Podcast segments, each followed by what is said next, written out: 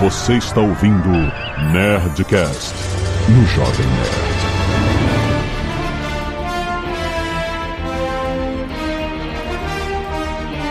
Landa, landa, landa, nerds! Aqui é Alexandre Antônio do Jovem Nerd. Ou será que não?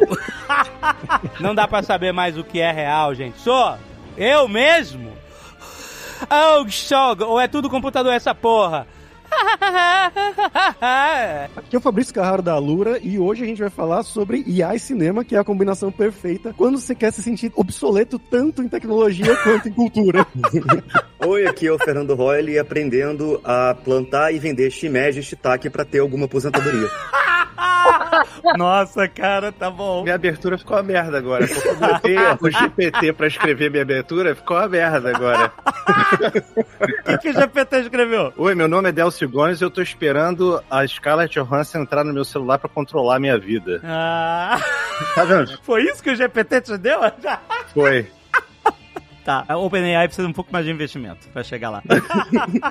Muito bem, nerds! Estamos aqui mais um Nerd Tech com a Alura, a maior escola online de tecnologia do Brasil, pra falar sobre... Assim, eu não quero falar só sobre AI, não é só isso. A gente teve um negócio que aconteceu agora, que foi o Sora, né? A, a grande surpresinha da OpenAI, que é... É um Large Language Model também, Fabrício? Posso, é considerado isso pra gerar vídeos? O Sora? Ele é um modelo multimodal, sim, porque você usa texto e usa vídeo, sim. pra gerar vídeos que agora nas últimas semanas balançou o mundo, saiu em todos os jornais, todos os mainstreams. Meu Deus, o que agora? E agora? Que perfeição. Olha como era o Will Smith comendo espaguete um ano atrás e olha hoje e tal. Aliás, eu vi notícia mostrando olha como é hoje, porque o Will Smith, de zoeira, se filmou comendo espaguete. De verdade, ele. Todo tremendo, assim, todo se balançando, né? Eu vi veículo de imprensa reportando como se a filmagem do Will Smith real fosse, tipo, Sora hoje em dia. Tipo, olha a diferença. Eu falei, caraca, ninguém sabe mais o que é real e o que não é, brother. Fudeu, é isso. Esse é o nosso mundo agora. E aí a gente tá aqui com o Fernando Roller, com o Delcio Gomes, figuras carimbadas aqui quando a gente vai falar sobre arte digital. Os dois com experiência na ILM, Industrial Light and Magic. O Royle agora trabalha na Epic, trabalha com games. O Delcio ainda trabalha com cinema, com Hollywood, mas todo mundo aqui já trabalhou com Star Wars, com Vingadores, fazendo efeitos especiais e tal. Eu lembro do Royle falando assim quando estreou Doutor Estranho. Ele falou: Puta, Royle, me fala aí qual é a tua cena que tu trabalhou aí, sei lá, três meses e tal. É, ah, é aquela. 10 segundos, acabou a cena. Era essa, era dele.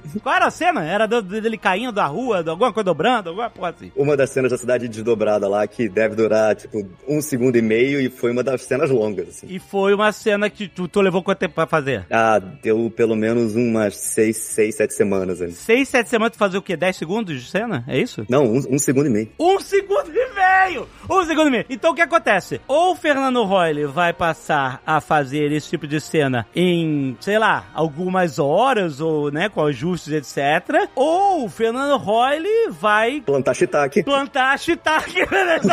é isso que a gente vai discutir aqui Em um segundo e meio. Ne- Neste Nerdtech maravilhoso, como a AI vai impactar a indústria do cinema, dos games, do audiovisual a partir de hoje. A gente vai discutir o que, que esses artistas que estão no maior mercado, né, no mercado super competitivo, classe A de profissionais, o que, que eles estão conversando, como esse impacto chegou neles e o que, que isso significa pro futuro. Fica aí que esse papo tá bom demais!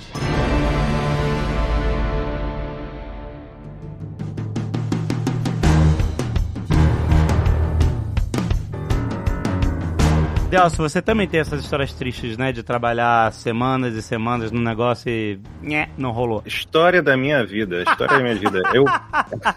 é o tempo todo assim. Agora esse trailer do Wicked saiu um shot meu que eu fiquei quatro semanas fazendo e ele tem menos de um segundo, cara. São tipo assim, 40 frames. Um efeito visual, qual é a cena exatamente? Você sabe? É do trem chegando na cidade. O trem chega na cidade? Isso. É isso que eu quero perguntar pra vocês. Você trabalhou em ambiente, environment, é isso? Você fez a cidade esmeralda, essas coisas e tal. É, é um one-off shot, né? Então tudo que tem ali, excluindo o trem, fui eu que meio que fiz, né? Eu e uma equipe. E o Holly trabalhou muito também com ambientação, mesmo departamento, né? Tipo, environments, né? Tipo, fazia os cenários, essas paradas e tal. O departamento da ELM se chama generalista, mas ele é essencialmente para environments, né? Mas a gente chama generalista justamente porque o artista que trabalha lá tem que saber se virar nas 11 para poder fazer os environments, né? Tem que fazer um pouco de tudo, é isso, né? Aí eu fiz curso de desenho quando eu tinha 14 anos. Então eu já e aí a gente, de repente, vê o. A primeira coisa que eu quero perguntar, depois a gente vai mergulhar um pouco na mais detalhes da, da profissão de vocês e como isso tudo afeta. Mas assim, quando veio lá o, a, o primeiro anúncio e aqueles vídeos, aí o pessoal começou a brincar, pedindo pra influenciadores, sei lá, o Mr. Beast, manda um prompt aí, o Mr. Beast mandou o prompt, o cara fez o vídeo do prompt do cara e tal, não sei o que. Beleza, aí teve todo esse impacto midiático da OpenAI oferecendo, né, essa ferramenta, que ainda não é pública, né, Fabrício? Ainda foi só um anúncio. É, ele tá só pros Red Teams, né, pro pessoal que vai ver se tem algum problema e tudo mais, e alguns artistas, diretores, editores que eles mandaram para ter um acesso prévio para como melhorar. Porque eu imagino que, né, aquilo que eles mostraram foi pensado da, dos melhores resultados, né? Tipo, você deve ter tido muita. Sim. Eles até mostraram algumas maluquices lá dos cachorros se multiplicando, etc. Coisas que ainda fazem parte do. É, é bem comum você ver essas, né? As mãos, aquele negócio da mão, é, essas inconsistências e alucinações de.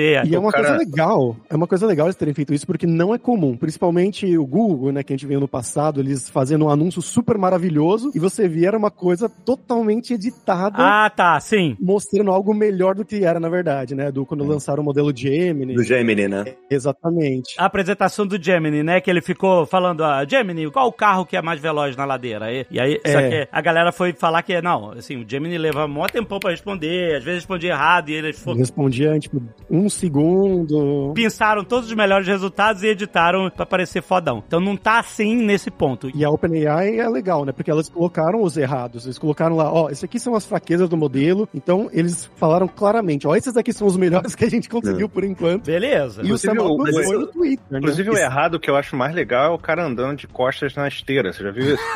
É Maravilhoso. Sim, que não conseguiu entender, né, um, um conceito super básico, né, do, do que é. Mas isso é uma coisa muito de marketing também, né? Porque o, o, o Sora resolveu é, lançar isso, mas não significa que o Gemini seja uma coisa esteja atrás. Muito pelo contrário, né? O Gemini 1.5 agora ele tem uma capacidade de, de processamento e absorção de, de informação ridiculamente maior e ele é multimodal, né? Como o Fabrício estava falando. Ele não é só pra fazer um vídeo, ele é pra você dar um livro pra ele, ele consegue ler o livro inteiro e te responder coisas sobre o livro. Dez livros, na verdade. Multimodal significa que ele sabe interpretar e fazer coisas Não só texto, né? não só numa vertical. Tipo assim, ah, eu não sei só fazer. Porque, assim, como seria? Unimodal? Monomodal? É um monomodal, talvez. Ninguém usa essa terminologia. Um chatbot simples de pergunta e resposta em texto. Pergunta e resposta em texto. É.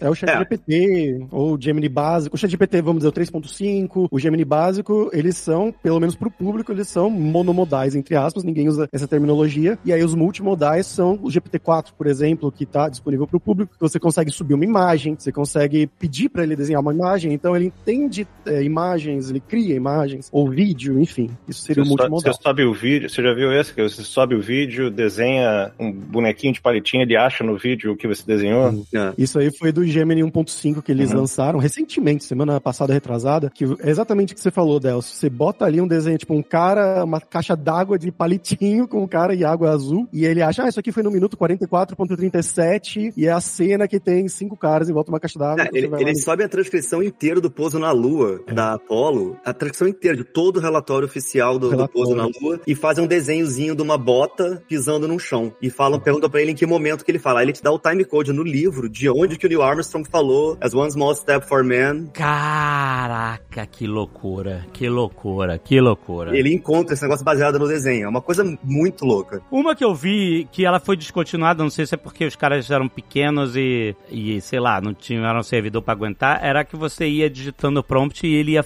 construindo a imagem enquanto você tava digitando o prompt, sabe? Era tipo real time. Eu vi um cara fazendo aquele. Qual foi esse filme da Netflix de Natal aí que ficou todo mundo falando? O mundo depois de todo mundo, o mundo. Eu esqueci o nome da tradução agora. É uma tradução bem diferente. Da... É, é, enfim, o, o cara começou a descrever por voz o pôster do filme que era um cervo no meio da estrada com os Teslas todos parados e a estrada subindo. E ele foi descrevendo o pôster. Enquanto ele ia descrevendo, ele fazia assim, um cervo, aí aparecia um cervo, um feio no meio da estrada, aí a estrada. Aí eu falei, caralho, maluco, o parada tá fazendo enquanto ele tá não, não escrevendo, na ele tá falando e aí a fala tá sendo transcrita, né? Enquanto ele tava falando, a parada tava mostrando o preview e, e mudando enquanto ele fala. Nessa estrada tem uns Teslas parados, aí brá, apareceu uns Teslas. Aí eu falei, caralho, é isso, acabou tudo, mudou. Aí de repente eles falam assim, descontinuamos a parada, sei lá porquê, não sei se eles foram comprados e alguém cortou, ah, vamos plugar isso aqui no, sei lá, na OpenAI ou sei lá o quê. É muito caro, né? Eu imagino. É, você fazer um trabalho, aí você pede pra ele fazer a estrada. E pronto, tem que refazer o trabalho. Atualmente ainda é muito caro você criar essas coisas de imagem.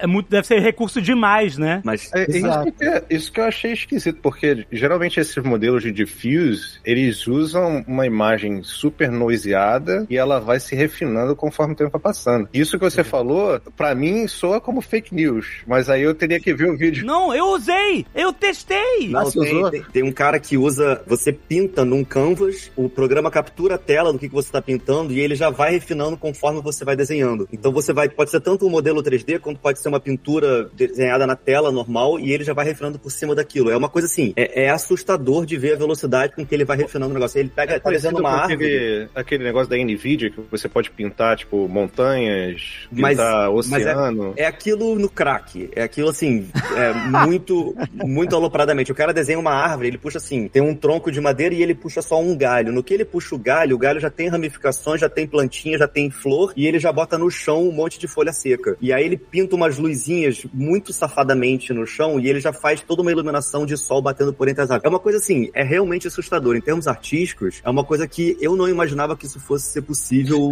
antes Mas aí de... que tá, minha, minha opinião de merda, tá? Só pra deixar claro. Eu tenho um pouco de descrença, às vezes, com as paradas que eu vejo no YouTube. Agora que o Alexandre falou que ele fez isso na mão mesmo, Eu fiz. Aí beleza, porque tem coisa que você pode editar, como a gente tava falando do Gemini, né, que você edita, que você para vender a ideia ficar bonita, porque das imagens que ficam maneiras, uma porrada fica uma merda. Sim. Não fica o que você quer. É normal isso. Então por isso que eu fico um pouco descrente às vezes do A gente no jogo do Rough Gunner tem um personagem que é o Kidrex, que é tipo um super mega guerreiro com armadura mega sinistra vermelha e a cabeça dele de, de esqueleto, né? Um crânio, né? Tipo um fantasma sem fogo e os olhos vermelhos. Aí eu tava olhando pro modelo dele que tem no jogo e eu comecei a descrever por texto que eu tava vendo. Cara, e ele fez uma, uma imagem muito parecida, cara. É bizarro, sabe? Então, tipo assim. Não, é assustador. Eu acho que a gente, enquanto ser humano, a gente tem uma falha de imaginação na hora de julgar o que, que essas ferramentas são capazes e vão ser capazes de fazer. Se tu parar pra pensar, é a história do Will Smith há um, há um ano atrás, assim. A gente não, não imaginava que isso pudesse ser possível. Até, eu, eu sempre comento esse negócio. hein, Lá, lá pra 2018, eu tava na ILM ainda, eu tava conversando com o pessoal do trabalho sobre essa coisa de machine learning, inteligência artificial e o, e o quanto que os robôs iam roubar os nossos trabalhos e tal. E a gente tava tentando categorizar por departamento quais que iam ser os primeiros a perder os empregos, né?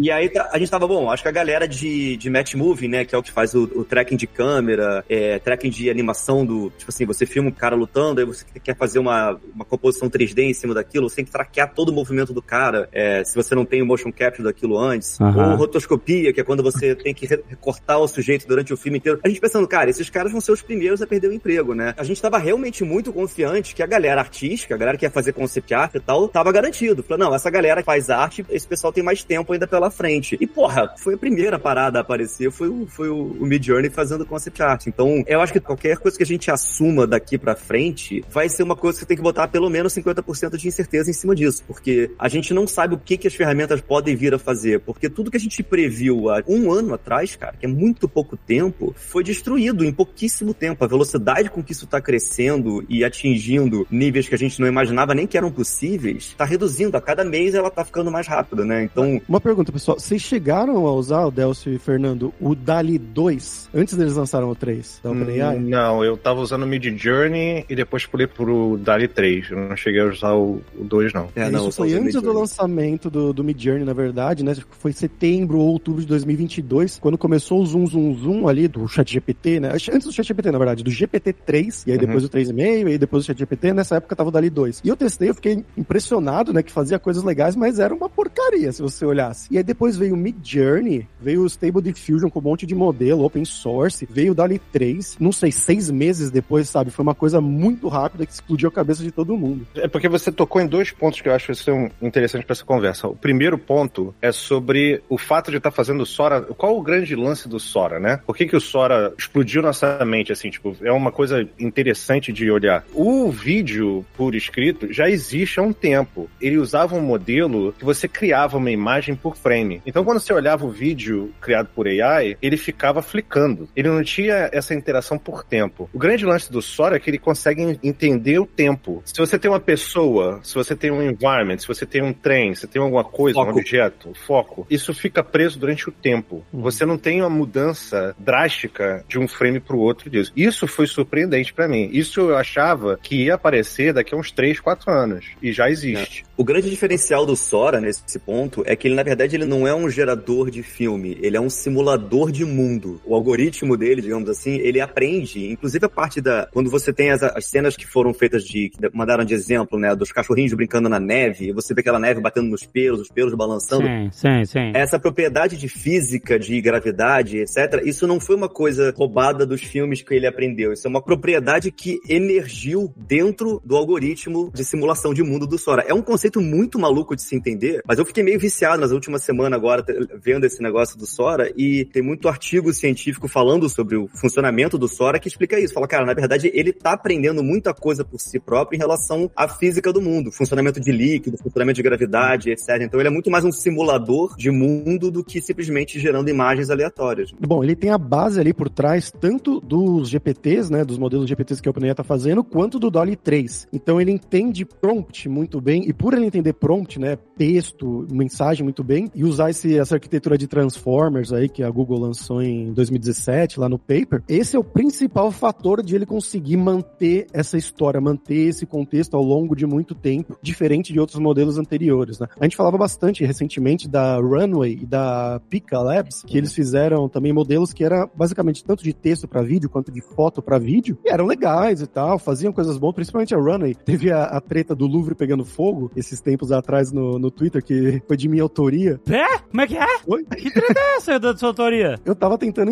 mostrar pro pessoal, olha, tem essa ferramenta, essa Runway. Então eu peguei uma imagem que um amigo tinha me mandado, que era o Runway, era o Louvre, Museu de Louvre na França, pegando fogo, alguém que tinha Ah. gerado no Midjourney. E eu joguei no Runway e falei, olha isso daqui, Midjourney, é, Louvre pegando fogo, Ah, você fez ele animar, é isso? Isso, ele animou ali quatro segundinhos e eu fiz uma thread explicando, olha, de aqui, agora em diante a gente tem que ter muito mais cuidado, tem que ser mais cético. Ah, eu lembro, eu vi isso. Isso viralizou? Vira- Ficou com 10 milhões e meio de acessos O no mundo. Caraca! Comecei a receber mensagem. Então tinha tudo, né? Tinha gente achando que tava pegando fogo mesmo, é isso? É, porque a maioria só via a, primeiro, a primeira mensagem, não via o fio. E aí eu comecei a receber mensagem, sei lá, em árabe, falando: é isso, a gente tem que destruir a França mesmo. Caraca! Maluco! Ne- Alemanha, Nerdcast é como fazer fake news. Essa parada saiu na, na imprensa internacional, essas porra? Hum, Eu não vi, mas deve ter saído em algum lugar, cara. Porque foi 10 milhões e meio de acesso no Twitter. Maluco, que doido. E é muito louco de pensar que, assim, a gente tá falando aqui meio que tentando focar na parte de cinema, animação e na parte artística, mas é muito louco se você pensar que essa revolução, ela é meio que um megazord, ela tá acontecendo em várias frentes, em todas as profissões, né? Ela não vai afetar só a nossa. Então, assim, você tem, na nossa parte especificamente, você começou com a parte de imagens, né, de Midjourney, DALI e tal, de gerar imagens e concept art. Hoje em dia você tem coisa de é, aumentar a resolução das imagens, é, isso muito em breve vai ser incorporado na parte de modelagem 3D, vai ficar cada vez mais fácil. Combinação de animações, você tem a parte de áudio e dublagem, né? Hoje em dia você tem dublagem de para tudo que é língua, que já acerta a boca da pessoa. Então, assim, todas as áreas estão sendo afetadas meio que ao mesmo tempo. E a gente não vai ter um momento onde a gente vai ver uma linha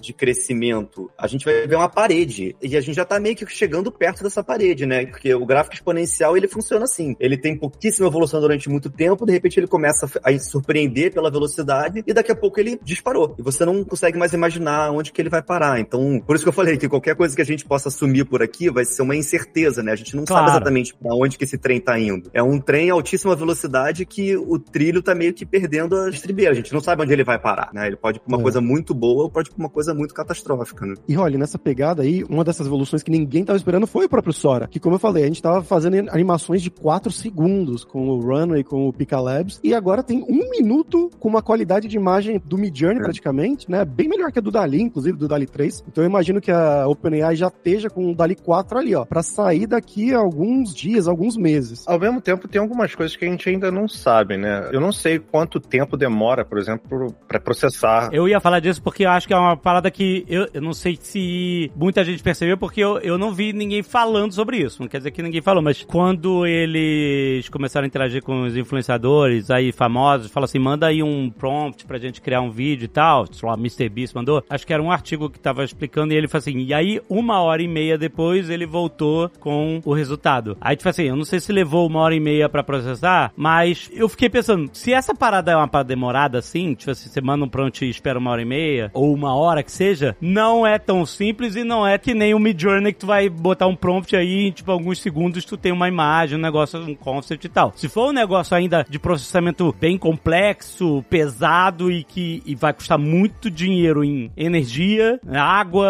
enfim, chips, o... não é tão acessível quanto, sei lá, qualquer outra do Midjourney da vida, entendeu? Então não estamos lá ainda nesse sentido. Parece que é um Gemini. É tipo, é tipo a parada do Gemini, sabe? É tipo, ó, é mais demorado que parece. É lindo e tal, mas. Mas duas coisas nesse conceito que você falou, que eu super concordo, mas o primeiro, toda tecnologia é assim. Ela começa com uma Sim. coisa revolucionária, mas extremamente cara, extremamente lenta, extremamente trabalhosa e meio bronca, assim, né? Meio bruta. E com o tempo isso vai refinando e vai se tornando cada vez melhor. E a segunda coisa é que, assim, o Sora, a OpenAI e o Google, etc., o que eles estão mostrando é a pontinha do iceberg. Eu tenho certeza que eles já têm muita coisa muito resolvida por baixo dos panos que eles não colocaram ainda para público que eles não mostraram. Isso é consenso em todas as discussões sobre inteligência artificial na internet. É isso, é tipo assim, essas empresas já têm muito mais coisa do que eles estão mostrando pra gente. E muito disso se baseia no refinamento dessas tecnologias que eles estão mostrando só agora. Ou seja, a gente não sabe de nada ainda. Eu acho que ainda tem muita coisa para vir para surpreender a gente. E tem uma outra coisa também, que é o que eles estão usando como dataset, né? O que, que eles estão usando para gerar as imagens que a gente está usando. Eu vi em algum lugar que eles estão usando Shutterstock, mas isso é uma coisa que, do mesmo jeito que você estava falando mais cedo, o Fernando, sobre o Midjourney pegando imagem de artistas e coisa e tal, esse controle é, é tipo assim, porque o AI é como se ele tivesse uma pessoa dentro de uma galeria e aprendendo as coisas que ele vê dentro de uma galeria de imagens, né? Ele só vai conseguir reproduzir coisas baseadas naquela galeria que ele conseguiu pegar. Então a gente não sabe. O, o- eu vejo no futuro empresas como a minha, né? Empresas que fazem efeitos visuais e coisa e tal, ela tem que ter de alguma forma um controle sobre esses datasets. Porque senão a gente pode cair em problemas de copyright, que isso ainda é muito instável, assim, as pessoas não sabem direito onde isso vai levar, né? Tem um ponto, Alexandre, sobre isso que você falou, né? De, sei lá, vai demorar uma hora, vai demorar duas horas pra fazer, que é a meta, né? O Zuckerberg fez um pedido recentemente, mês passado, de 350 mil GPUs NVIDIA H100 pra NVIDIA. Nossa, é. Cada uma custa mais ou menos 30 mil dólares, então dá tipo um- uns 10,5 bilhões com B de bola de dólares só nessa brincadeira. E o Sam Altman da OpenAI tem a brincadeira que ele quer a nova empresa, que ele tá buscando um investimento de 7 trilhões de dólares pra criar uma nova empresa aí de GPUs ou TPUs, seja lá qual for. E você apagando a luz de casa para poder economizar energia, tá vendo? Exato. Exatamente. É, cara, a gente precisa de fusão a frio urgentemente. Teto solar, botei teto solar na minha casa e pago 15 dólares por ano. Não, eu sei, tudo bem, mas, ah, mas isso não é suficiente, cara. Fusão frio é o- é o fim dos problemas de energia. Aí acaba tudo. É, é, pois é, não, exatamente. Quando estabilizar essa bodega, acaba todos os problemas de energia. Eu tentando dar uma solução, né, que você pode fazer agora e o Fernando pensando no futuro. Não, mas então, a gente, a gente tem que pensar com inteligência artificial, cara. A velocidade é essa. É tipo, tem, que- tem que olhar lá na frente como é que isso vai acontecer.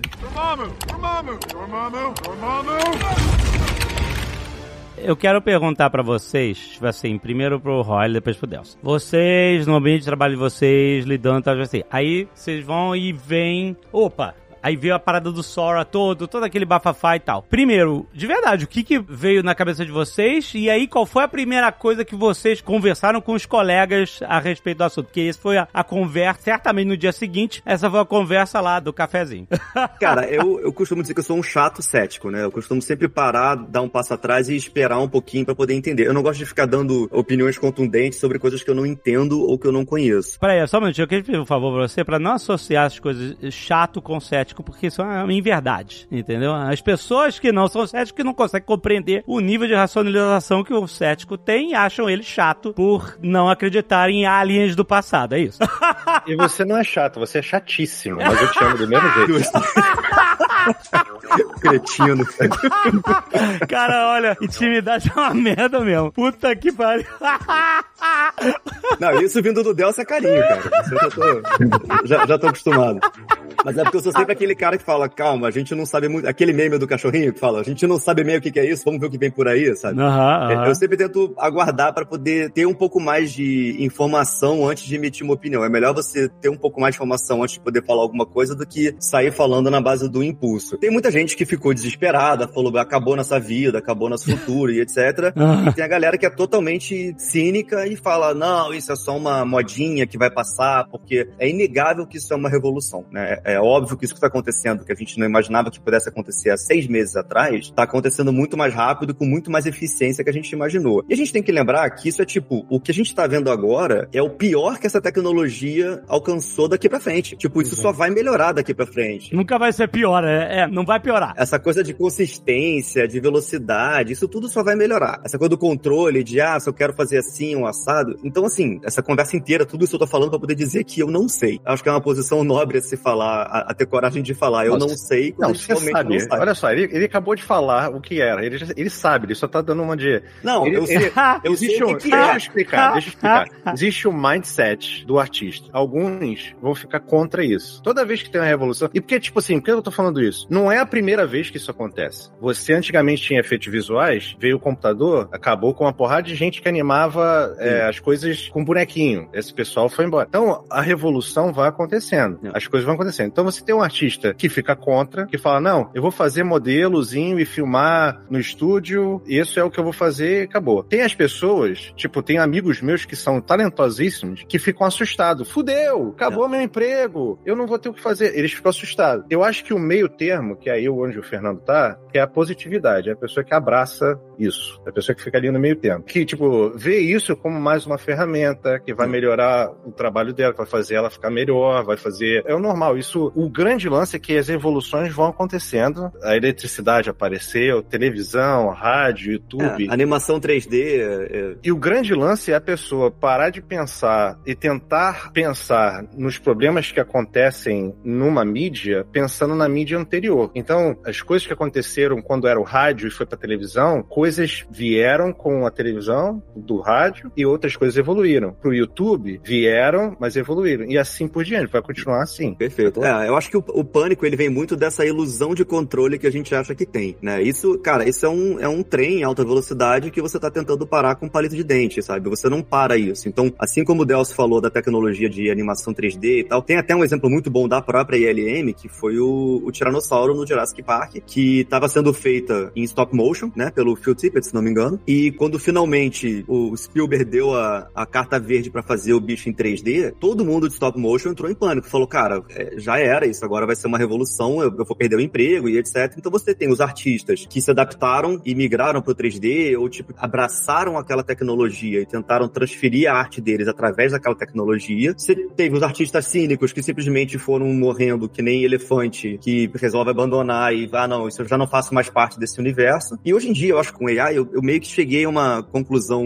ontem à noite, inclusive, mais ou menos, de três caminhos, né? Você tem o artista que se recusa a acreditar e que isso vai acontecer. Só que assim, a revolução tá acontecendo e não adianta você negar ela. Você tem o artista que abraça essa mudança e você tem um não artista que tem acesso a essa tecnologia. Dessas três opções, o profissional que mais tem chance de se manter é o artista que abraçou essa mudança. né? Então, se existir alguma possibilidade de você continuar trabalhando e você crescer profissionalmente e incorporar isso, é esse cara que aceitou essa mudança. Posso lançar uma coisa meio polêmica aqui? Ixi. Se você fala artista, artista, artista, artista. Não, é. Mas na minha concepção, na minha concepção, AI não vai matar artista. E vai ter muito concept art que vai ficar puto comigo agora. Não, Mas existe uma diferença entre arte e artesão. Antigamente, quando a pessoa fazia cadeira toda detalhada, igreja toda detalhada, você tinha pessoas específicas para fazer aqueles detalhes bonitos e coisas. Aquela pessoa não era um artista, ela era um artesão. Hoje em dia, na indústria, a gente tem a mesma coisa. Tem pessoas que fazem trabalhos que se eu ensinar um robô a fazer, ele vai conseguir fazer. Esse trabalho vai morrer. Apertador de botão, né? O AI vai chegar, mas ainda vai ter uma pessoa por trás disso fazendo prompt, escrevendo isso. E vai potencializar pessoas que não têm esse talento artístico, tô fazendo arte, aspas aqui, tá? A poder fazer arte agora. Eu não acho isso tão polêmico, eu acho que até que eu tô concordando com você. Eu acho que o meu ponto era justamente isso. É tipo, você tem o artista que realmente é artista, mas ele que se nega a entender que essa tecnologia existe, porque tem muita gente que vê o Midjourney fazendo, ah, você escreve um texto e ele faz uma arte. Mas tem uma coisa muito que a gente valoriza bastante, mesmo que inconsciente, que é a figura do ser humano artista. Desde Michelangelo, Leonardo da Vinci, artistas renascentistas e românticos e, e até os atuais, os diretores de filme atuais, diretores de animação, diretores de cinema, a gente admira muito o ser humano que faz a arte. Eu ainda tô muito reticente a acreditar que você vai ver uma obra de arte feita por um Midjourney que as pessoas vão realmente dizer, nossa, essa arte foi feita com coração, essa arte mexeu comigo como a arte de um ser humano, de um artista que eu conheço mexe. Eu tenho uma certa dificuldade de, nessa misturada de arte sendo cuspida pelas inteligências artificiais, arte entre aspas, tá? Eu tenho muita dificuldade de ver isso sendo valorizado como a gente valoriza o trabalho de artistas humanos. Tem uma diferença também na minha concepção, tá? Minha, minha percepção. Existe uma diferença entre arte e conteúdo. O Sora, ele vai ser muito bom para gerar conteúdo. Vai depender da pessoa que está controlando o Sora, entre aspas, a chegar a gerar uma arte. A gerar uma coisa que vai ser, tipo, relevante para uma porrada de pessoa. Porque há uns anos atrás, eu dei uma de profeta e falei, olha só, eu acho que daqui a uns anos, o Netflix, ele vai ter um prompt. E eu vou chegar no Netflix e vou falar assim, eu quero ver um filme de comédia onde o Tom Cruise está correndo o tempo todo. Porra, vai ter todos os filmes do Tom Cruise, é isso? Tem que afinar mais a tua busca. Mas eu quero ele correndo uma hora e meia de filme só dele correndo o tempo todo. ah, tá. Ele vai fazer o Tom Cruise correndo pra você. Ele vai gerar um filme pra mim que o, o, Tom Cruise ele tá o tempo todo correndo. E esse é o filme que eu vou ver. Agora, esse filme ele pode ser legal pra mim, mas vai ser legal pra todo mundo? Todo mundo vai ter capacidade de gerar conteúdo. Mas e quando é que esse conteúdo vai ser relevante ou não? Sim, sim, sim, sim. É. Vai virar um grande YouTube, é isso que você tá querendo dizer, né? Que é um bando de conteúdo inútil onde você tem que filtrar pra poder achar alguma coisinha relevante, né? Sim, e tem gente que gosta de ver gatinho. Tem é. gente que não gosta. Sacou? Mas então... gatinho é legal. Gatinho é o menor dos problemas eu entendo o que você tá falando. Eu talvez esteja alinhado com algo que eu já vi sendo discutido, que seria. Mais uma vez, a gente tá falando de arte e arte de indústria, produto, etc. Como você falou, conteúdo, filme, série, essas coisas são, né, games, etc. Isso é diferente de um quadro de um artista, etc. Um artista único, um livro único, etc. Um Senhor dos Anéis, um Tolkien e tal. Mas quando você fala sobre a arte ligada à indústria de conteúdo, etc., né? Eu fico imaginando se vai existir uma, uma casta de classes desse, até desse tipo de conteúdo, onde porque você fala assim, ah, mas é que nem, tô, tô esperando alguém valorizar uma arte de AI como valoriza de um ser humano, etc., ser tocado por tipo assim, você não precisa ir muito longe para você achar um público que não vai ligar da onde veio. Se conectar com as pessoas, tipo assim, conteúdo feito por seres humanos, sei lá, dancinha, ou sei lá o que, ou gente que, sei lá, outro dia teve um cara que foi preso porque era o challenge de é, andar o Japão de norte a sul de graça, só pedindo carona, entrando no trem de graça, se escondendo no bagageiro, sabe? Conteúdo merda, mas assim, os caras são mega famosos, entendeu? Então, tipo assim, ninguém tá se importando nem com a ética dessas coisas ou não, entendeu? Para consumir. Então, quanto menos vão se importar da onde vem se a arte foi gerada por AI, etc. Se for alguma coisa chicletinho que gruda na cabeça das pessoas, vira meme. E... Vai vender, né? Vai vender e pronto. E não vai nem saber que é IA. Não vai nem saber. E você só precisa de uma geração crescendo com isso para achar o cinema que a gente gosta uma coisa meio bizarra, monótona, chata e, e não quer saber disso. E aí quem quiser pagar pela arte de humanos e tal, vai pagar mais caro, vai curtir, então assim, vai ser um negócio mais dividido entre, assim, é isso. Aí você pensa, a ideia do AI varrer todas essas partes técnicas, né, que a gente estava conversando muito sobre, é, você falou, né, sobre o artesão, o cara que é o clicador de botão. Se isso vai sumir e o mercado vai ficar esvaziado de profissionais, porque grande parte do que era feito por humanos em uma camada mais júnior vai ser totalmente automatizado, ou seja, a automatização a gente sempre soube que na superfície, né, os trabalhos mecânicos bem superficiais são fáceis de ser automatizados. Agora a gente está entrando numa fase onde você tem trabalhos que precisam de mais capacidade técnica e de aprendizado para você poder fazer. A AI está mergulhando cada vez mais fundo nisso. Os diretores de arte, essas pessoas que vão saber conceitualizar um trabalho artístico, elas ainda serão necessárias até mesmo para revisar qualquer merda que saia cuspida por uma AI, etc. Mas todo esse mercado de, sei lá, pessoa júnior que tá entrando, que às vezes é o, o momento onde ela aprende a ser alguém sênior e chegar a ser sênior como vocês são hoje, entendeu? Se isso for esvaziado, e os produtos ficarem mais baratos por causa disso, eu acho que a consequência é você ter mais gente querendo consumir isso, porque é barato. E não se importando de ver um filme de três horas do Scorsese no cinema. É, eu faço a minha meia-culpa aqui, porque possivelmente isso pode ser um choque geracional também, porque eu tenho 44 anos de idade, então talvez eu não esteja enxergando essa pasteurização de conteúdo, como você está falando, sendo valiosa. Já existe antes da AI, entendeu? Sim. Quem tá seguro, de verdade, é o esporte. Entrou YouTube, ninguém mais tá vendo televisão, essa geração não vê televisão, o esporte tá lá. Tá lá. O esporte, a transmissão ao vivo do esporte vai ser. Tava todo mundo grudado lá pra ver o Bambam cair em 30 segundos. É isso. Bambam? Não sabia disso. Você é uma pessoa abençoada, Nelson. Eu descobri depois que é uma luta de onomatopeias, né? O Popó contra o Bambam. Bambam lutando boxe? Lutou contra o Popó e, e caiu em 30 segundos. Aí. Cara, Brasil. Então, é, não, é, você tá feliz. Você não sabe o que tá rolando no Brasil. Fica assim, não procura. Cara, Bambam, Bambam do Big Brother? Esse. O Bambam é do Big Brother. O roteiro do Brasil é maravilhoso, cara. Vocês não estão vendo a cara do Delcio agora. a cara dele, ele tá com um sorriso tipo assim, aonde nós chegamos? A que ponto chegamos, sim? Eu não faço ideia do que está acontecendo, aquele monte de interrogação voando na cabeça dele.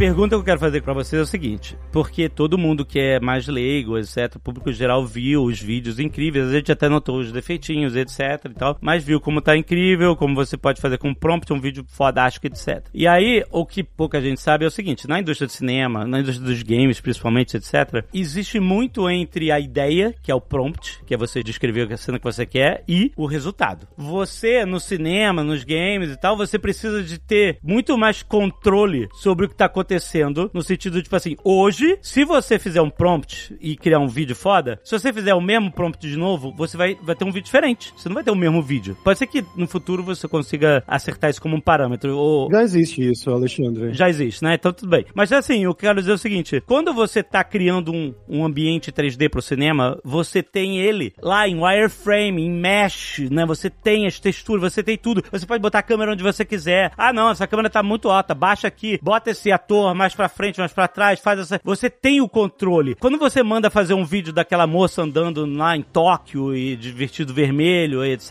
e tal, que é super bem feito, tem até o reflexo nos óculos dela, do ambiente e tal, beleza, você tem ela, mas se você quiser que ela ande um pouquinho mais rápido, por exemplo, pra você gerar isso por AI, você pode acabar perdendo o controle do fundo, entendeu? Ah, então você, peraí, não, você pode gerar por elementos, gera ela sozinha e depois gera o fundo, aí você pode mexer e tal. E aí que você começa a entrar mais para as necessidades reais de quem trabalha com visual effects ou games, que é, eu preciso ter o controle, eu preciso ter o esqueleto rigado para fazer a animação do jeito que eu quero. A AI é só texto e resultado final renderizado direto. Eu preciso ter controle do meio tempo. Essa AI. Essa AI, aí o que eu vou te perguntar é isso. Porque o normal de isso afetar o cinema não é você criar um filme com um prompt. Seria, na verdade, você ter dentro das ferramentas de 3D que você tem, de animação, de e etc., plugins e ferramentas que saibam entender o que você quer fazer ali e aperte todos os botões e mexam em todos os dials que você hoje faz fisicamente para chegar naquele efeito e ainda manter o controle do objeto 3D, do rig, do esqueleto, do mesh, das texturas para você, entendeu? É tipo assim, eu vi um cara fazendo um, um tutorial desse de Photoshop, tipo assim, não recorte o cenário em volta dessa forma, recorte desse. Aí ele, ele vai fazendo meio que um speedrun, e aí você abre, abre mil filtros, mil, mil efeitos de Photoshop, clica ali, mexe no dial, aumenta o brush, muda, tal, não sei o que, tipo assim, passa o brush, passa o... Tipo assim, ele fez um monte, graças à experiência do artista, usou um monte de ferramentas do Photoshop de uma forma eficiente e até rápida para quem tem experiência, mas no final apertou uma cacetada de botão e gastou uma cacetada de tempo apertando esses botões. A ideia é o seguinte: se você tem um prompt ali dentro que ele fala assim, eu quero iluminação aqui, então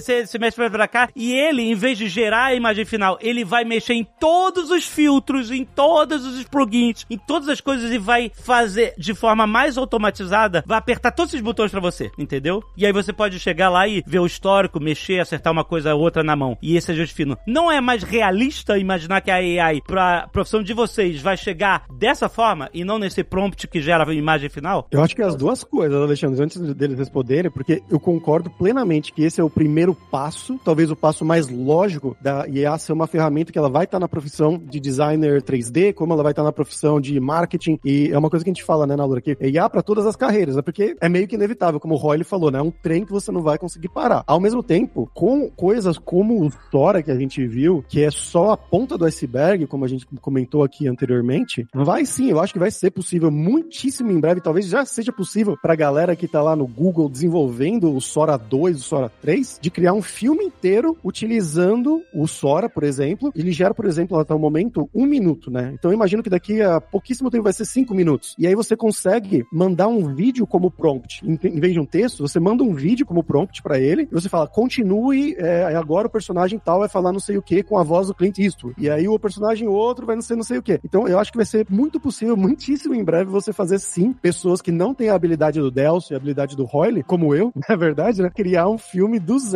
você só vai precisar paciência. E daqui a pouco vai ter, sei lá, um Oscar de melhor engenheiro de prompt, ou algo assim. É, eu acho que isso cai um pouco naquilo que eu tava falando sobre a nossa falha de imaginação na hora de pensar o quanto essas ferramentas podem evoluir, né? Isso que você tá falando, Alexandre, e Fabrício também, é já pensar debaixo do capô, né? A gente, a gente chama, a gente fala em inglês under the hood, né? O que que tá acontecendo por trás do pano, né? Que a gente não sabe. Então, assim, por exemplo, o próprio Sora, um dos vídeos que eles publicaram foi uma, uma câmera girando em volta no, no alto de um morro, de uma montanha, e ele combinando dois ambientes diferentes, né? Ele pega tipo um, um parquinho, assim, infantil, quase uma coisa de brinquedo, e ele coloca em cima de uma paisagem realista, de montanha e tal, em cima de uma costa, com o mar batendo e tal. E tá perfeito, tá um encaixe perfeito. A gente tava discutindo com uns colegas de trabalho e tal, perguntando, cara, como que esse algoritmo funciona? Como é que esse bagulho calcula esse negócio? Ele deve gerar, em algum momento, ele deve gerar um espaço 3D para poder encaixar isso um no outro, para ele poder entender o que, que é um lado, o que, que é outro, poder encaixar as duas câmeras, porque são duas câmeras de movimento diferente. Então, assim, por baixo dos panos, ele já deve estar tá fazendo algum cálculo, criando uma câmera ou algum espaço em 3D para fazer aquilo funcionar. Então, quando você tem a menina andando no meio da cidade, você pode dizer, ah, eu quero fazer a menina andando numa cidade. Mas aí, se você escrever o mesmo prompt, beleza, ele faz uma cidade diferente. Mas o que, que me impede de falar, ok, você me deu essa imagem dessa cidade, agora eu quero essa cidade como modelos em 3D. E aí ele já faz essa cidade em 3D com as fotos projetadas e você já tem a menina separada. Porque em algum momento esse algoritmo deve fazer esse cálculo espacial para saber o que, é cima, o que, é baixo, o que, que é Z, né? X, Y e Z, para fazer isso funcionar. Então você ter essa inteligência artificial dentro das ferramentas vai te abrir uma possibilidade enorme de controle em cima do que você precisa. E aí a gente cai de novo naquilo que o Delcio estava falando sobre o artista, né? Vai depender do artista saber utilizar aquilo de uma forma. Enquanto o nosso sistema de criação continuar. Qual foi a última vez que você fez uma imagem, mandou pro diretor e ele aceitou de boa na primeira vez? Sacou? Isso nunca acontece. O diretor está sempre, tipo, muda isso, muda aquilo, faz aquilo, sacou? Então, no nosso atual sistema, a gente precisa desse controle. E aí, eu vou te falar que a gente já usa AI. Eu trabalhei, por exemplo, naquela. Sabe aquela doma que fizeram em Vegas? O uh, The Sphere? É, a Sphere. Sacou? Eu trabalhei, sei lá, eu fui supervisor do Postcard from Earth, que é um filme que passa lá dentro. O diretor é aquele Aaron. O Aronofsky é. Ah, eu sei, puta, eu tô mó curioso de ver esse filme aí. Então, eu trabalhei nessa parada, e essa parada, pra você ter uma noção, o tamanho do domo é de 24 mil pixels. Então, nas tools que a gente tem atualmente, seria impossível a gente conseguir fazer o delivery daquilo. A gente precisou usar AI para aumentar a imagem, então a gente renderava, não o final, tá? A gente renderou no tamanho normal. Mas pra gente ter interação, pra gente poder ver as coisas com frequência, a gente renderava bem menor e usava AI para aumentar a imagem. A gente também fazia interpolação usando AI. E o AI que a gente usa já usa passes que a gente cria em 3D, ou seja, a imagem que a gente treina esse AI, ela não só vê a imagem por si. Um filme geralmente tem as RGB, né? Que é Sim, os canais de cor, né? vermelho, verde, canal de cor Você e tem, tem um os canais de alfa. cores e os canais de informação. A né? gente gera mais canais, vários profundidade, canais, canais de é. máscara. O que, é. que é a textura, o que, que é a iluminação. A gente cria vários canais, divide esses canais para que essa inteligência artificial entenda como a gente cria essa imagem. E aí, dentro disso, ela faz o trabalho que a gente está fazendo melhor. Com isso dito, eu não posso falar qual é o filme que está fazendo isso. Mas a gente já tem projetos dentro da ILM que a gente está fazendo uma parte do filme, a gente está criando parte do filme, do visual, e a gente está gerando um dataset dessa parte que a gente criou para um machine learning criar o resto do filme, sacou? Como é que é? Você pode falar isso? Você é um segredo industrial, não? Posso, mas eu não tô falando muito especificamente, não tô falando qual projeto é. Mas qual o objetivo? É O tipo.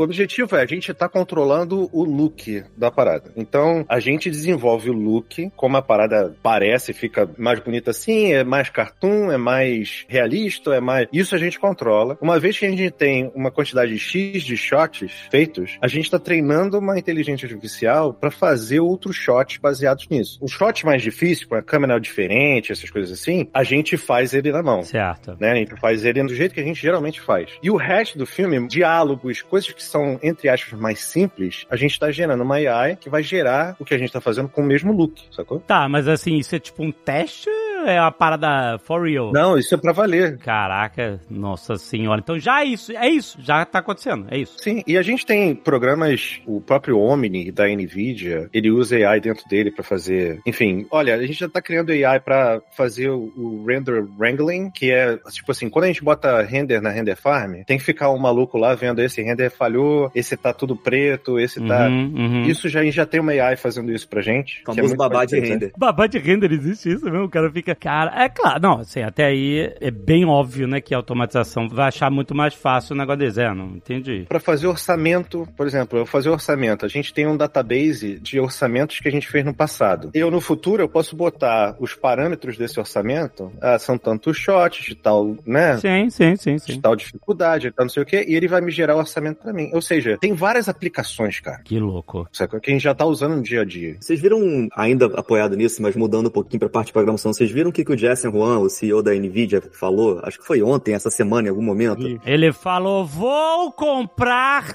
Bahamas. É isso. Inteira. Não vou comprar uma casa em Bahamas. Eu vou comprar. É isso. Esse foi o troco dele.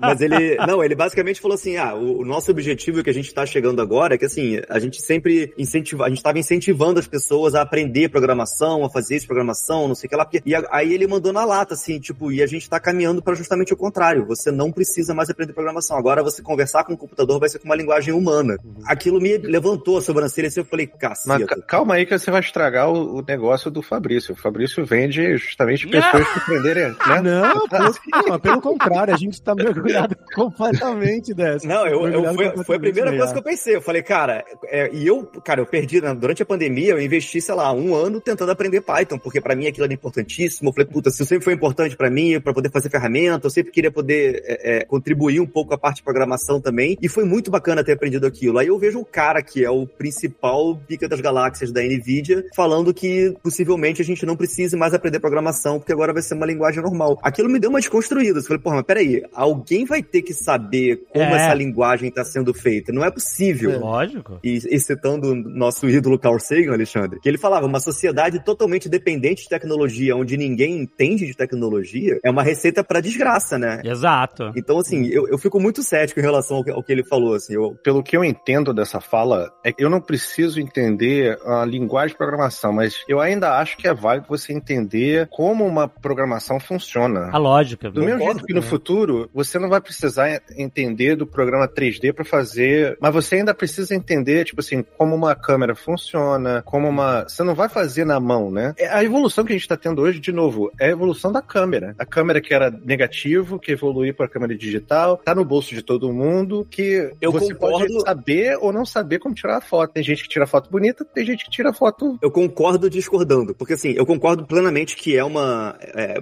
você chamou de evolução. Eu acho que a gente tá meio que beirando a expressão revolução mais do que a câmera. Eu acho que a disrupção profissional mundial, não só na parte de cinema, vai ser maior do que apenas a invenção da câmera comparado com a pintura ou de animação 3D com a 2D. Eu que- Eu acho que vai ser mais. Eu acho que vai ser mais disruptivo para mais profissões e para a sociedade. Acho, tá? Eu- isso aqui tudo é um grande achismo. Mas... É, inclusive, a gente vai ver esse programa 10 anos pra frente, a gente vai olhar A atrás. gente vai Cara, rir que demais. né? merda. Não, nem 10 Babacas, né? Um ano. Daqui a um ano a gente vai ver. Daqui a um ano a gente já vai estar rindo. Exatamente. A gente vai estar escondido numa caverna depois da, da explosão das bombas atômicas, se protegendo e assistindo, falando, nossa, como eu estava errado. E essa parte da programação, Delcio, eu acho que a gente tá focando muito, a gente lançou recentemente uma escola de IA, exatamente para você aprender a usar IA no seu dia a dia como uma pessoa programadora, no seu dia a dia de marketing, no seu dia a dia com qualquer coisa, em várias carreiras diferentes. Então, todas essas ferramentas de IA aplicada que estão sendo lançadas aí vão poder ser usadas e lá tem curso para tudo isso. Você não tem medo de ensinar as pessoas a fazerem AI? Aí um maluco faz um AI que olha todo o seu conteúdo e gera, sacou? Cursos novos. É, é um risco no futuro, cara, com certeza. Mas a gente pensando nisso de não necessitar mais de programadores, no futuro talvez seja assim mesmo, mas a gente não sabe quando esse futuro, né? Aí sim, pode ser daqui a 10 anos, ou pelo menos como vocês falaram, vai ter que ter a pessoa que sabe ali, putz, isso daqui tá errado por causa disso, fazer o prompt correto, né? A gente vai ter que saber o que, que tá errado naquele código que foi gerado pela IA para poder corrigir o código que a IA mesma vai corrigir, ou então em alguns casos específicos você vai ter que botar a mão na massa e corrigir. Isso eu tô falando futuro tá 5, 10 anos na minha cabeça. Eu acho que justamente a programação não vai acabar, porque mesmo que eh, quando a gente chegue no ponto onde todo mundo tá programando, criando seus apps, ou suas coisas, ou enfim, automatizando a sua vida toda, o assistente virtual multifacetado, que tipo ah, o computador do Star Trek da Enterprise, etc e tal, que faz tudo. É a Samantha da Her. É, a gente vai ter que aprender a programar pra gente poder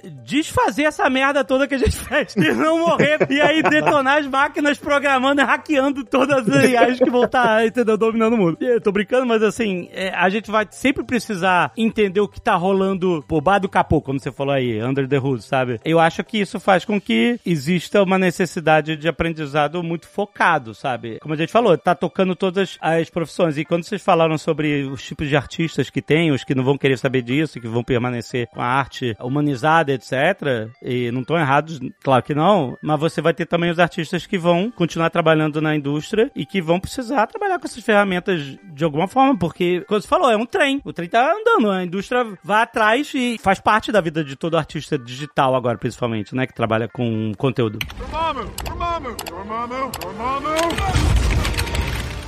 Só para completar isso que vocês estão falando e até o que o Delcio estava falando em relação à parte da diferença entre evolução e revolução, vocês conhecem o conceito da segunda metade do tabuleiro de xadrez? Tem um conceito de é, matemática, né? É uma coisa de estratégia, que você coloca um grão de arroz na primeira casa de xadrez, aí o dobro na casa seguinte, o dobro na casa na outra, e você Sim. vai colocando sempre o dobro. E a partir da segunda metade do tabuleiro de xadrez, você começa a atingir números astronômicos e começa, porque é o, é o fator composto exponencial. Você começa a atingir números estratosféricos e quantidades de informações que são realmente assustadoras. É um conceito bem interessante e ele está sendo muito, muito utilizado agora para poder avaliar essa evolução das inteligências artificiais. E segundo muitos analistas da situação, todos estão dizendo que a gente atingiu a segunda metade do tabuleiro de xadrez. Que daqui para frente a coisa, em termos de velocidade e tamanho de processamento, tamanho de informação, a coisa só vai aumentar exponencialmente. É aquilo que eu estava falando de ser uma parede, não é uma rampa de evolução evolução. A parada vira uma parede, porque vira um troço instantâneo. É, depois, eu recomendo todo mundo a, a pesquisar esse conceito da segunda parte do tabuleiro de xadrez, para poder. É disso que eu tava falando, em relação. Você não só tá afetando todas as profissões, mas como a velocidade das mudanças e a quantidade de mudanças vai ser uma velocidade que nosso cérebro não consegue processar. E que a gente não vai conseguir acompanhar tão fácil, né? Você não vai conseguir acompanhar tão rapidamente a evolução da sua própria indústria, porque as mudanças vão acontecer cada vez mais, que é o que tá acontecendo com o Sora, por exemplo, que a gente não imaginava que isso seria seria possível, e de repente, pá, os caras jogaram um negócio que deixou todo mundo de boca aberta. E eu acho que a tendência é isso ser criado cada vez mais rápido, cada vez mais disruptivo, né? Eu não, eu não vou me alongar nessa, nessa discussão, mas eu entendi o que você quer falar. É porque na minha cabeça, na minha concepção, o Sora, ele continua sendo vídeo. Mas se você começar a olhar a coisa, por exemplo, já ouviu falar em Nerf? Eu não sei qual é a terminação de Nerf, mas Nerf é uma coisa que está capturando a realidade. Tipo, é uma imagem que captura a realidade. É, procura sobre Luma, Luma AI, sacou? É, igual Gaussian Splat as well, né? também. Nossa, é, falei as well, meu Deus do céu. ela captura realidade. Então é uma coisa que na minha cabeça é disruptiva, porque ela já não é mais imagem, ela é uma coisa. Aí sim, para mim, na minha cabeça, é uma revolução. É uma coisa que, tipo assim, até então não existia, sacou? É, eu acho que o negócio do Sora não é nem a imagem como resultado final. Eu acho que a disrupção dela não é no resultado final, é no processo que ele utiliza para poder chegar naquilo. Não é simplesmente você dar uma foto e ele tentar distorcer a foto para fazer o vídeo. É você escrever um texto e ele te trazer aquilo. Eu acho que Sim, mas a, a meu ponto que é o final você tem um vídeo e é uma concepção que eu levo pra minha vida, tá? Eu pessoalmente. O que você vê ali ainda é pixels em uma quarta dimensão, que você tem o tempo, né? O como você chegou ali, pra mim não interessa. Se você filmou, se você gerou em AI, se você criou isso na mão, se você desenhou, isso pra mim não interessa. Ainda é pixel. A maneira como você faz isso vai evoluir de forma exponencial a um ponto que a gente não vai entender? Sim, mas a grande maioria das pessoas já não entendem. Então, por isso, na minha cabeça, eu tô pegando na semântica, mas isso pra mim ainda é uma evolução.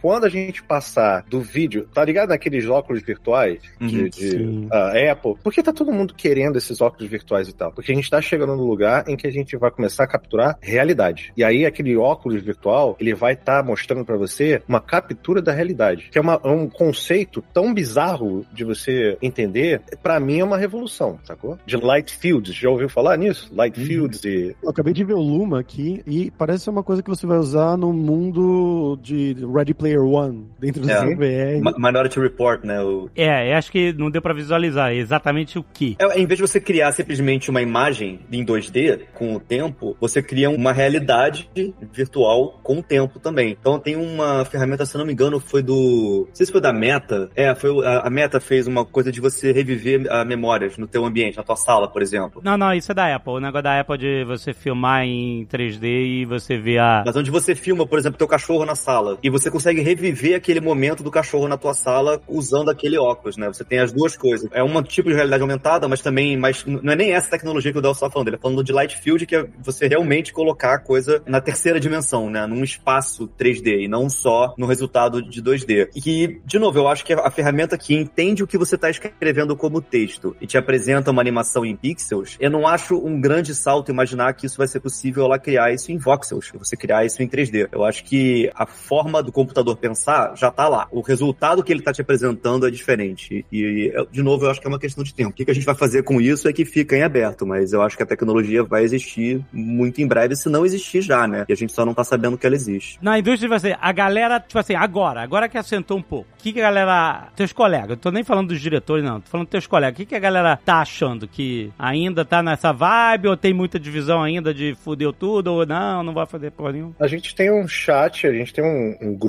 de chat e tal, que é sobre AI. assim, E, cara, existiu sim, uma hora, em um determinado momento, uma das. O CEO, numa das reuniões, falou sobre AI, mas ele não falou nada. Catastrófico. Nada catastrófico. Na, verdade, é bem positivo. Quanto mais a gente desenvolver, a a gente, nós somos uma empresa de tecnologia, né? Nós desenvolvemos tecnologia, nós criamos tecnologia, nós temos uma porrada de engenheiro dentro da, da ILM. Tudo que a gente conseguir fazer para melhorar as ferramentas que a gente faz, para no final dar a saída dos pixels de uma mais rápida e mais bonita, mais forma bonita e rápida, ajuda é pra bem-vinda, gente, sabe-? É lógico que como empresa você vai terceirizar certas coisas e você vai mudar certas coisas. Agora, de novo, eu não acho que é muito diferente de qualquer outra indústria, na minha opinião. Qualquer indústria vai passar por isso. Eu concordo. Vão ser várias indústrias, né? Você tem, cara, você tem desde a advocacia, AIs lendo prognósticos de direito e lendo eh, diagnósticos de eh, exames médicos para poder detectar possíveis carcinomas e, cara, você tem isso em todas as áreas. né? Então, é difícil saber com a velocidade e quantidade de informação, é difícil saber aonde que isso vai parar e se vai parar, né? Por isso que eu acho que a gente tá aqui num grande achismo. A gente tem um Uhum. monte de percepção do que que tá acontecendo, mas é difícil saber aonde que esse trem vai, vai diminuir a velocidade. Só um parêntese aqui rapidinho, eu achei o que que é Nerf. Que Nerf, se você procurar no Google, vai achar aquelas armas de plástico. Essa é exata. É, na verdade, se você procurar Nerf AI, é Neural Radiance Fields. Depois dá uma olhada nesses vídeos que também são muito interessantes. Mas a ideia é você estar capturando realidade. Você está criando. Não, não é por texto, né? A, a ideia, mas você estaria. Tem um programa, um, um app no seu celular que você pode usar ele. Você fica ao redor de uma cadeira, você faz um vídeo como se estivesse ao redor da cadeira, e aquilo ali cria um modelo, como se fosse um point cloud no seu celular, e que pega todos os reflexos, toda informação de som do material e coisa e tal. Então aquilo ali já é uma realidade hoje em dia. E eu acho que é uma. Você ainda tá, tá tipo assim, no início de uma nova parada para realidade virtual. Que a realidade virtual, sim, eu, eu imagino, não agora, porque a gente não consegue perceber isso, mas eu acho que no futuro vai ser uma puta da revolução. É isso. Então, gente, ninguém sabe nada ainda. falamos, falamos e não chegamos a conclusão nenhuma. Não, é muito achismo porque a gente tá justamente no momento em que essas evoluções são tão rápidas que a gente não sabe se elas vão continuar no mesmo ritmo, se elas vão desacelerar, se elas vão só agora ficar um tempão parecendo que elas não estão melhorando na superfície, mas elas estão melhorando, sei lá, a forma de processamento, a rapidez, o uso de energia, etc e tal, que isso também é um problema de gargalo da evolução dessa tecnologia, né? Energia é um gargalo. Com certeza. Energia, água, chip. É isso que a gente vai ver, né? Às vezes a gente tá tendo uma explosão cambriana tecnológica agora, mas de repente vai se assentar. É que nem como o Neil deGrasse Tyson falou, né? Por milhares e milhares de anos a humanidade usou cavalos para se transportar e transportar carga, etc e tal. Na virada do século XIX para o século XX, em Manhattan tinham mais ou menos 200 mil cavalos. Então imagina a indústria toda em volta disso, né? De ração, de sei lá, de celeiro, de ferraduras, de é, limpeza, de. Enfim, tudo, de cuidados e, e estábulos e toda uma, uma indústria gigantesca e de repente passa o primeiro carro. E aí você pode achar, não, mas então, isso tá muito longe, o carro, enfim, coisa de rico, sabe, não sei o quê.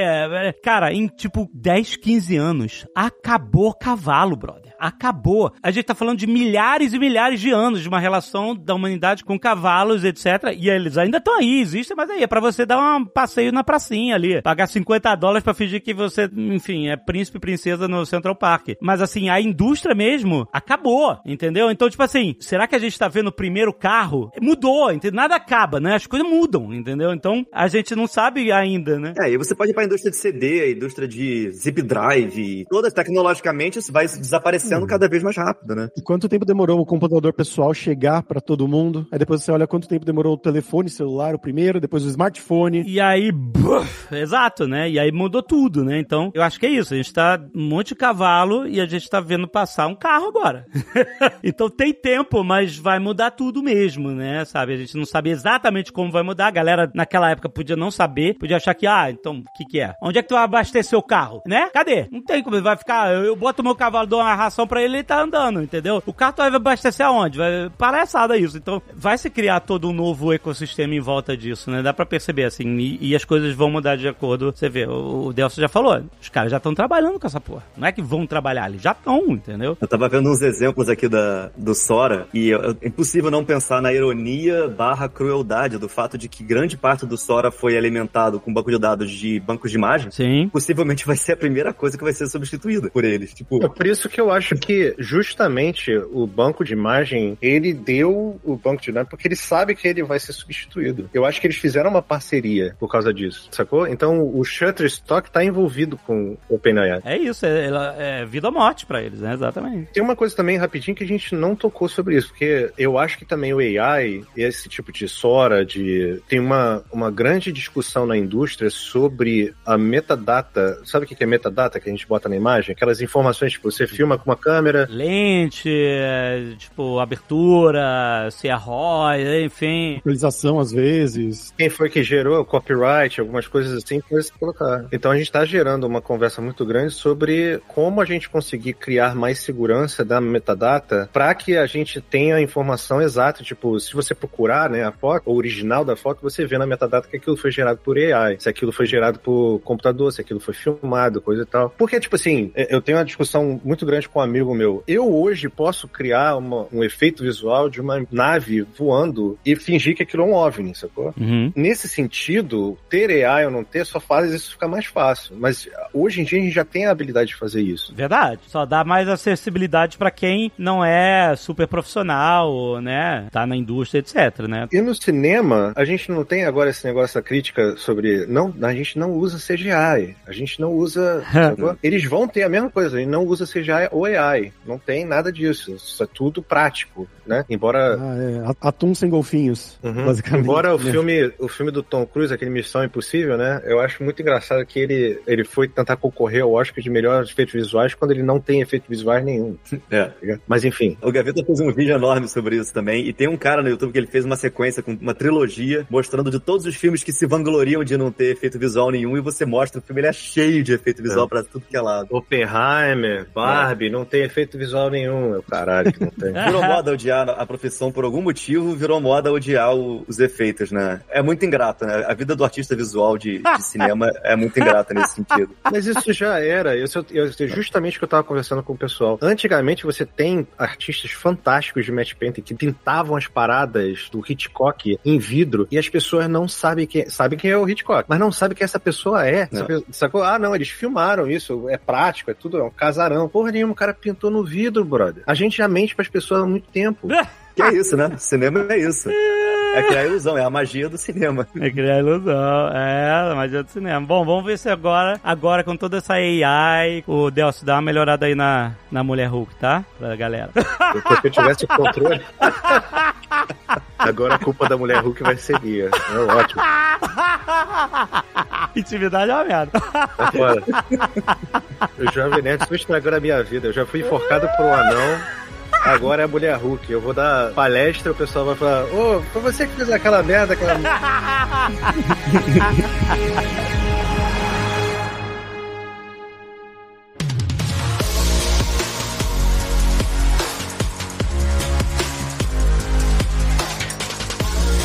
Fabrício!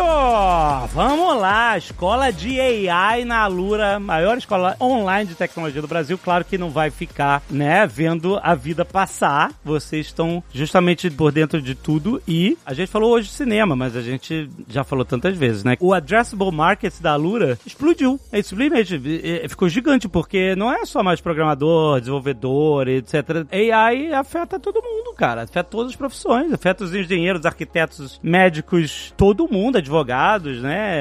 É, Vai estar lá, né? Os modelos são gigantescos e, e eles estão preparados para se especializar em muitas verticais diferentes, né? E a Lura tá por dentro de tudo isso. Conta! É, exatamente. A gente tá pegando todas essas áreas que você mencionou, olha, e a gente tá começando a criar cursos específicos de como usar as ferramentas mais eh, state of the art do mercado para cada uma dessas áreas. Então a gente vai ter uma imersão muito em breve que vai ser focada ali no pessoal do mercado financeiro. Mas a gente já falou isso, né? A tecnologia vai estar em todas as carreiras e a IA, inclusive, também vai estar em todas as carreiras, ou principalmente na maioria delas de agora em diante. E a gente está criando cursos específicos nessa nova escola de IA que você mencionou para todas elas. Então, no futuro, com certeza a gente vai chamar o Roy, ele vai chamar o Delcio para fazer um curso de como usar os plugins de IA melhores para você gerar um filme, né? Você Ah, boa! e ali na área de design 3D e tudo mais. Eu, eu prometo aqui, ó. Tá aí. que o Paulo não me escute, mas eu prometo. então, agora a gente tem o cupom que você vai lá, você faz a matrícula na Lura, você vai lá, tem a matrícula no plano Plus, tem a matrícula no plano Pro, e aí você escolhe, coloca no seu carrinho e tem o cupom NERD15 que você vai adicionar lá, que dá quanto por cento? 15% de desconto. O Delcio tava pedindo 10, ganhou 15, olha aí. Eu quero agora Eu? 50%. Eu participei. Prompt, como conseguir 50% de desconto na Lura? Essa aqui eu- Valeu, galera. Até mês que vem. Melhor essa mulher Hulk, Del. Cara, fudeu.